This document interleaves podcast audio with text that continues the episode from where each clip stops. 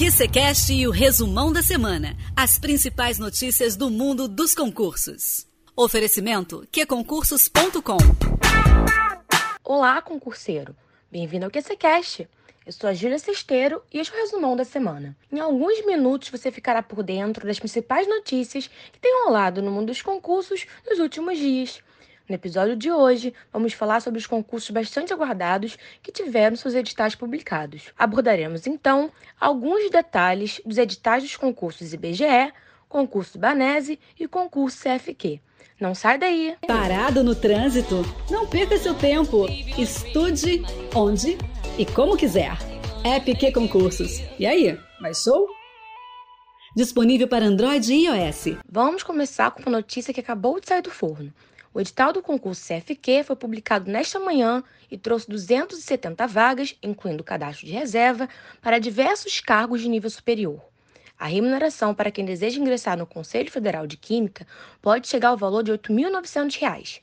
As inscrições do certame estarão abertas entre os dias 21 de fevereiro e 19 de março no site da Banca IADES. Para se inscrever, o candidato deverá pagar uma taxa de inscrição no valor de 78 reais. Cuidado para não perder o prazo, hein? Quer saber mais sobre o edital do concurso e as etapas de seleção? Acesse o site do QC Notícias e fique bem informado. Outro certame que também foi publicado nesta manhã foi o edital do concurso Banese. O Banco do Sergipe trouxe 45 vagas de níveis médio e superior para as carreiras de técnico bancário que conta com remunerações que podem chegar ao valor de R$ 4.300. As inscrições do concurso serão abertas entre os dias 26 de fevereiro e 22 de março no site da Banca Sebrasp.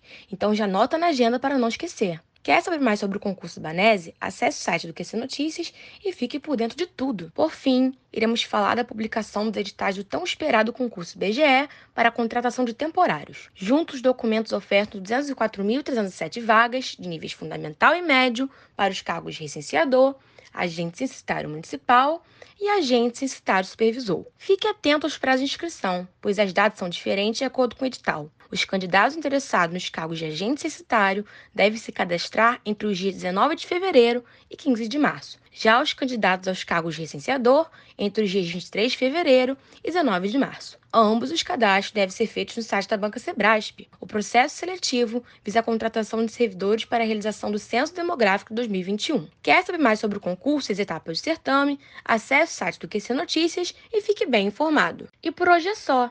Se você quiser saber mais sobre tudo o que está acontecendo no mundo dos concursos, Enem e OAB, é só entrar no site qconcursos.com.br notícias e ficar bem informado.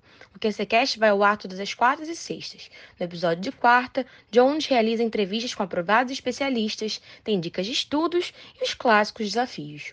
Às sextas, apresenta o resumo das principais notícias da semana. Eu sou a Júlia Cesteiro e esse é mais um resumão da semana. Bons estudos e foco na aprovação!